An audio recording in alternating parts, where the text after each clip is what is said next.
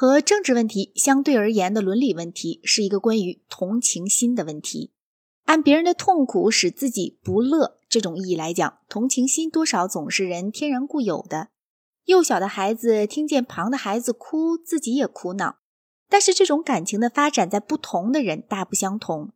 有些人以嫁给别人苦楚为乐，也有些人就像如来佛，感觉只要还有任何生灵在受苦，他们就不可能完全快乐。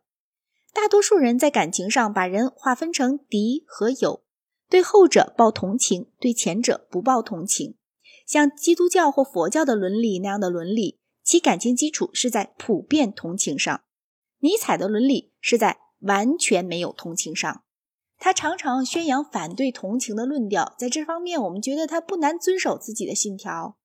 问题是，假使如来佛和尼采当面对质，任何一方能不能提出来什么该打动公平听者的新的议论呢？我所指的并不是政治议论，我们可以想象他们在约伯记第一章里那样出现在全能者面前，就神应当创造哪一种世界提出意见，两人各会说些什么呢？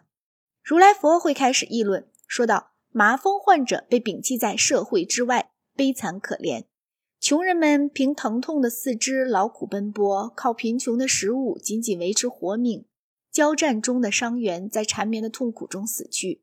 孤儿们受到残酷的监护人的虐待，甚至最得意的人也常常被失忆和死的想法缠住心。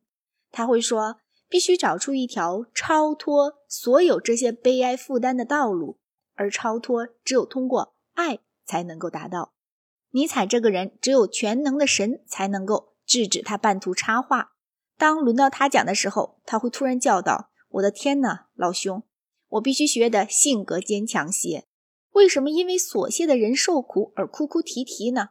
或者因为伟大人物受苦而你这样做呢？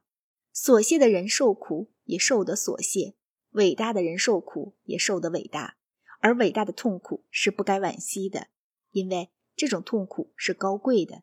你的理想是个纯粹消极的理想，没有痛苦，那只有靠非存在才能完全达到。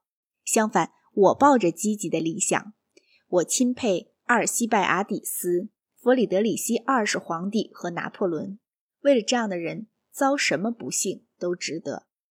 主啊，我向你呼吁，你这位最伟大的创造艺术家，可不要让你的艺术冲动被这个不幸的精神病人的堕落的恐怖笼罩下的顺口唠叨抑制住。如来佛在极乐世界的宫廷里学习了。自他死以后的全部历史，并且精通了科学，以有这种知识为乐。可是为人类对这种知识的使用法感觉难过。他用冷静的和蔼态度回答：“尼采教授，您认为我的理想是纯粹消极的理想，这是您弄错了。当然，它包含着一种消极成分，就是没有痛苦。但是它此外也有积极的东西，和您的学说中见得到的一样多。”虽然我并不特别敬仰阿尔西拜阿底斯和拿破仑，我也有我的英雄，我的后继者耶稣。他叫人去爱自己的敌人，还有那些发现怎样控制自然的力量，用比较少的劳力获取食物的人，那些告诉人如何减少疾病的医生，那些瞥见了神的制服的诗人、艺术家和音乐家们。爱和知识和对美的喜悦，并不是消极的。这些足够充满历来最伟大的人物的一生。尼采回答：“尽管如此，你的世界总还是枯燥无味的。你应当研究研究赫拉克利特，他的著作在天国图书馆里完整的保存下来。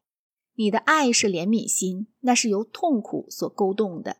假使你老实，你的真理也是不愉快的东西，并且通过痛苦才能认识它。至于说美。”有什么比赖凶猛而发出光辉的老虎更美呢？不行，如果我主竟然决断你的世界好，恐怕我们都会厌烦的死掉了。如来佛回答：“您也许这样，因为您爱痛苦，您对生活的爱是假爱。但是真正爱生活的人，在我的世界里会感到现世界中谁也不能有那种幸福。至于我，我赞同以上我所想象的如来佛。”但是我不知道怎样用数学问题或科学问题里可以使用的那种论证来证明他意见正确。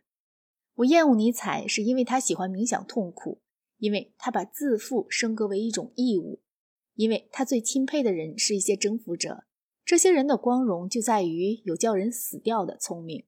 但我认为反对他的哲学的根本理由，也和反对任何不愉快但内在一贯的伦理观的根本理由一样，不在于诉诸事实。而在于诉诸感情。尼采轻视普遍的爱，而我觉得普遍的爱是关于这个世界我所希冀的一切事物的原动力。他的门徒已经有了一段得意时期，但是我们可以希望这个时期即将迅速的趋于终了。